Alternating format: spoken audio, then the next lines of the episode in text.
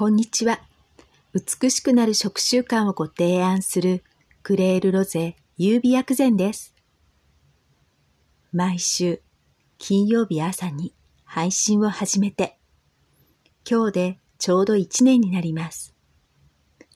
いつも聞いてくださるリスナーの皆様に感謝します。約1年半前にコロナ禍でなかなか会えない友人に聞くブログとして解説しましたが、最初の2本を公開してからは、毎日のブログで精一杯でしたから放置していました。ところが、そのような状況でも、少しずつ再生されるようになり、それで嬉しくなり、現在に至っています。いつもありがとうございます。さて、本日のテーマは、前々回から続く食べるケアシリーズ。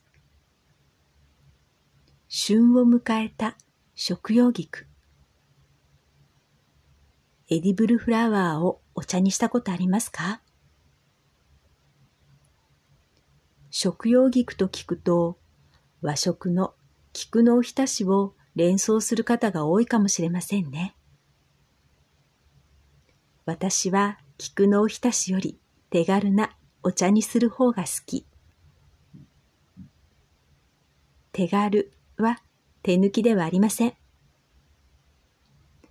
菊の効能は頭痛、スマホやパソコンで疲れた目を癒します。ドライアイや霞目にも。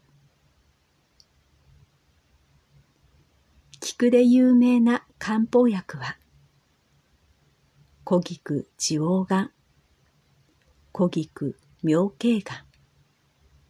どちらも目に効果がありますよ。その名の通り、クコと菊の花などが配合されています。クレールロゼ優美薬膳では、クコの実、ゴジベリーは赤ダイヤモンド。簡単に自宅で再現するのなら、菊の花足すクコの実、ゴジベリー茶。菊の花はカモミールで代替しても、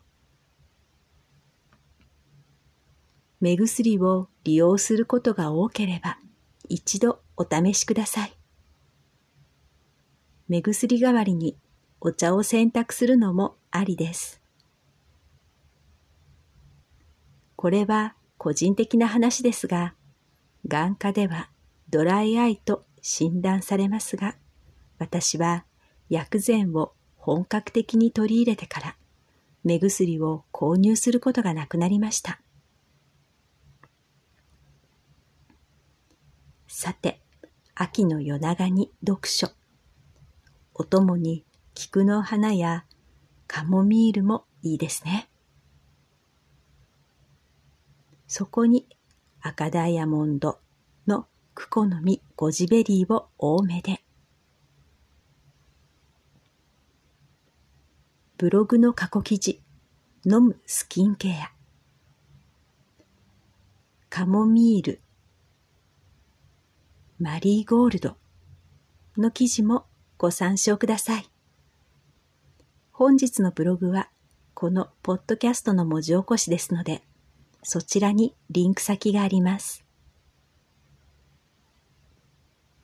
何度か聞いてくださったリスナーの皆さんはお気づきと思いますが、黒いようですが、口にしたものが美肌、健康美を作る。心と体はあなたが口にしたものを栄養にしています。あなたの五感を大切にしながら手軽に続けられること。それがクレールロゼ優美薬膳が提案する美しくなる食習慣です。クレールロゼ優美薬膳は手軽さが基本。手軽さは手抜きではありません。手軽さは日々続けられるポイントです。クレールロゼ優美薬膳はあなたが選択することを大切にしています。これがホリスティック、中医学理論や薬膳の難しく奥深いことを手軽に自由にできることに特化したクレールロゼ優美薬膳です。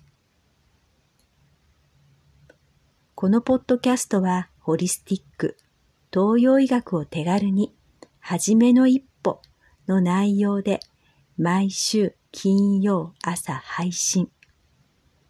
ブログは世代や性別を問わない内容で毎日配信中です。最後までお聞きくださりありがとうございました。美しくなる食習慣をご提案するクレールロゼ優美薬膳でした。